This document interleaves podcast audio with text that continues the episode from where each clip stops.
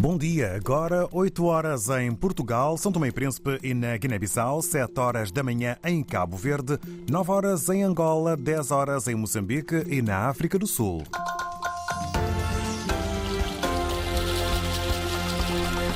Temas a serem tratados neste jornal. Centenas que fogem, milhares abrigados em campos e em casas de familiares e de amigos. Neste jornal ouvimos os relatos de quem acolhe. Alguém quer matar-me, diz Braima Camará, coordenador do MADAM G15, segunda força política mais votada nas últimas legislativas na Guiné-Bissau. E passam hoje precisamente quatro anos desde a tomada de posse simbólica do presidente guineense Sissoko Embaló, hoje dia do último adeus a Francisca Pereira, combatente da liberdade da pátria. A dimensão da pobreza em Portugal é mais grave do que aquilo que mostram os números oficiais, indica o último estudo da Caritas. Vamos saber mais com Paula Borges. Centenas de pessoas continuam a chegar todos os dias à vila moçambicana de Chiure, no sul da província de Cabo Delgado. Fogem dos bandos armados. Muitos têm encontrado refúgio em casa de familiares e de amigos. Helena Jaimes eh, é uma das pessoas que tem oferecido teto. Conta a agência Lusa, junto à estrada, a poucos quilómetros da entrada na vila, como chegam estes homens, estas mulheres, estas crianças foram lá buscar para trazer aqui na minha família. Até lá na minha, até lá na minha casa estão cheios de pessoas. Eu até agora não tenho nada para dar. Essa minha comida que eu tinha já acabou. São pelo menos três dias a pé desde a aldeia 25 de setembro, no posto administrativo de Chiure, velho palco de ataques com mortos, casas queimadas e violência, relata a Lusa. Chegam estes homens e mulheres, estas crianças, em fila estrada fora, com o pouco que conseguiram recolher à cabeça e as crianças ao colo. É Helena que descreve aquilo que tem lá em casa. É, são muito, até crianças, crianças, já chegou cerca de 30 crianças, adulto cerca de 20. Está tudo na sua casa? Sim, está na minha casa. Assim estou a tentar eh, alugar casa para dar essa família. Emprestar, vieram sem nada, não conseguiram pelo menos documentos dele. Helena Jaime, ouvida por Paulo Julião, repórter da agência Lusa, lá na província moçambicana de Cabo Delgado. Em Maputo, o Comitê Central da Frelimo vai reunir-se nos dias 5 e 6 de abril, discutir a vida do partido rumo às eleições gerais marcadas para 9 de outubro. É o principal objetivo. Reportagem de Orfeu de Sá, Lisboa. Foi no final da 20 sessão ordinária da Comissão Política do Partido que suporta o Governo que a porta-voz da Frelimo anunciou as datas para a realização do Comitê Central. No final de março temos o final da Páscoa, então para não ah, termos alguma interferência com estas comemorações, por isso é que passou-se a, a realização do Comitê Central para os dias 5 e 6 de abril. Ludmila Maguna avançou sem detalhes. Alguns dos pontos serão discutidos neste encontro. Relatórios da Comissão Política, Comitê de Verificação, ah, também do Gabinete de Preparação de Eleições, a proposta de planos de atividades, ah, os regulamentos do Estatuto do Partido, entre outras questões. Os pré-candidatos à presidência da Frelimo, em sucessão à Felipe News, ainda não são conhecidos. Quando for tema da sessão, nós iremos anunciar ah, quem serão os pré-candidatos para a corrida à presidência. A vigésima sessão ordinária da Comissão Política da Frelimo ficou ainda marcada pelo anúncio dos nomes que vão chefiar as várias áreas que compõem o gabinete das eleições gerais, chefiada pelo secretário-geral do partido. Roque Silva. Está marcado então este encontro do Comitê Central. Nada se avança por enquanto eh, sobre os candidatos eh, presidenciais, os possíveis candidatos presidenciais eh, do partido que está no poder em Moçambique desde a independência. Na Guiné-Bissau, Braima Camará, coordenador nacional do MADAM G15, a segunda maior força política do país, veio ontem denunciar uma alegada estratégia estratégia para o matar, sem, no entanto, mencionar os, os autores. Após um encontro com o ministro do, anterior, do Interior, a quem Brahma Camará foi apresentar o protesto do partido, face ao que considera serem perseguições contra militantes e dirigentes, Camará denunciou que o seu nome estaria a ser associado à suposta tentativa de golpe de Estado de 1 de fevereiro de 2022 como forma de ele ser eliminado fisicamente. Nós, Madame G15, chegamos à conclusão de que esta é a forma de nos silenciar e de nos intimidar. Mas não nos calaremos e vamos continuar a denunciar para que as pessoas saibam que se um dia encontrarem o meu cadáver na minha casa seria por motivações políticas, porque tudo aqui na Guiné-Bissau é mentira. Se Brahma Camará esteve envolvido no caso de 1 de fevereiro, só ontem é que levantaram essa questão. Porquê? Isto é sinal que alguém tem alguma estratégia de eliminação física de Brahma Camará? As pessoas foram longe demais.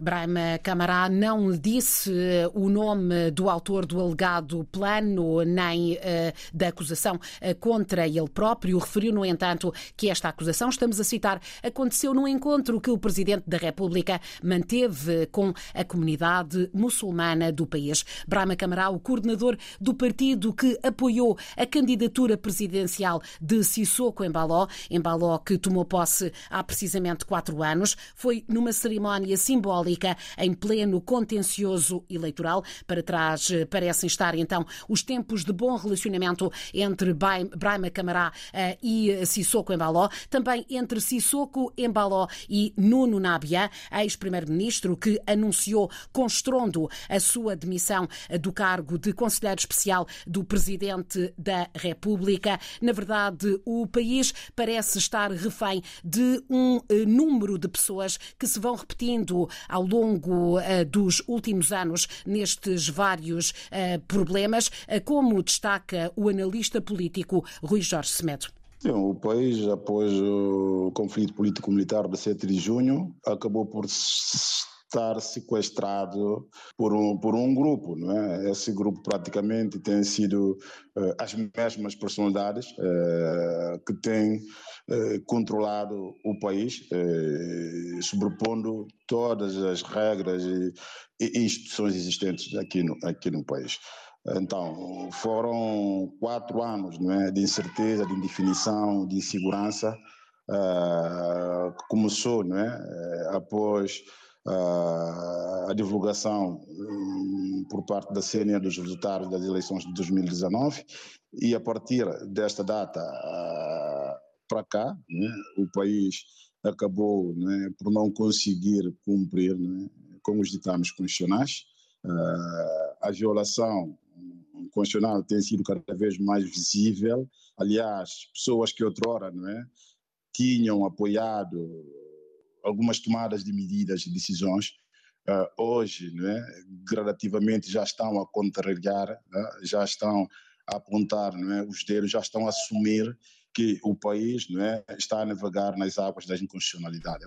Rui Jorge Semedo, um observador atento uh, da política da Guiné-Bissau. No Senegal, no primeiro dia do diálogo nacional, que não contou com a participação dos principais partidos da oposição, o presidente Macky Sall anunciou ontem um projeto de lei de amnistia para atos cometidos durante a agitação política ou social uh, vivida no país uh, durante três anos, no meio de uma crise em torno do adiamento das presidenciais. Sall quer, com esta iniciativa, tentar chegar a um acordo sobre uma nova data para as eleições, mas as probabilidades eh, de que estas consultas conduzam ao desejado apaziguamento são incertas. Os principais protagonistas políticos, incluindo 17 dos 19 candidatos aprovados em janeiro pelo Conselho Constitucional, pautaram-se pela ausência. Uma ampla frente política e social exige que o chefe de Estado organize as eleições presidenciais sem condições antes de 2 de abril. A desconfiança da oposição é grande, como referiu esta manhã à RDP África o professor Umar Jaló, da Universidade de Dakar. A oposição está a gritar dizendo que este diálogo não vai dar nada porque, na verdade, o presidente Macky Sall só quer prolongar mais o tempo, usando este diálogo como um método de fazer com que se perdesse muito tempo e, ao mesmo tempo, eh, não chegar à organização das eleições da maneira mais rápida possível. Mas, apesar da desconfiança a par do diálogo nacional, prosseguem discretamente as negociações entre o governo e a oposição, diz o Mar Jaló alguns atores da sociedade civil que estão a negociar entre o governo e esta oposição. Ao mesmo tempo, estamos em presença do diálogo que começou com o boicote de alguns líderes da oposição, preferiram não participar no diálogo. Mas as negociações continuam. A sociedade civil, os atores religiosos estão a negociar discretamente entre o poder de Macky Sall e o seu governo e esta oposição. Mas, de outro lado, continuam a dialogar, a organizar estas, este encontro uh, aqui em Dakar, que vai reunir atores da sociedade civil, professores intelectuais, associações e uh, religiosos e al alguns líderes políticos para verem qual será a data melhor para se poder organizar essas eleições. Macky Sall garante que já amanhã o diploma vai a Conselho de Ministros para ser submetido depois à apreciação do Parlamento. Recordo que centenas de pessoas foram presas e processadas sob diferentes acusações desde 2021. Entre elas estão figuras importantes, incluindo o principal opositor de Sal, Osmane Sonko. O Fundo Ativo de Capital de Risco Angolano procura dar solução para escoar o milho, que se encontra, como noticiamos, em risco de degradação num dos campos campos agrícolas de Luanda. A notícia foi avançada ontem pela RDP África. Dava conta que centenas de toneladas do produto podem degradar-se por falta de escoamento na fazenda Mobela Funda.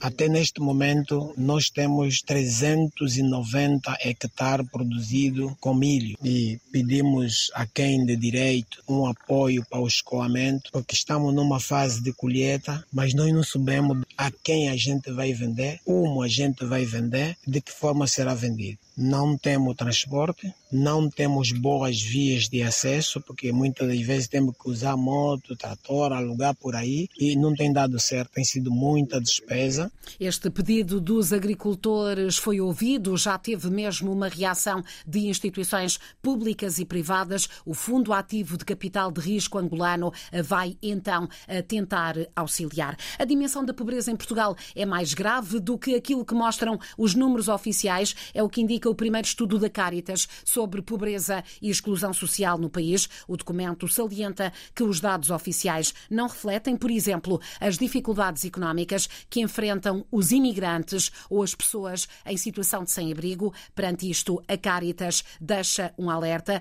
o combate à pobreza não pode depender apenas dos apoios sociais do Estado. E fica assim concluído o jornal às 8 horas e 12 minutos em Lisboa, Bissau no Príncipe, com a assinatura de Paula Borges. Informações em permanência em rdpafrica.rtp.pt.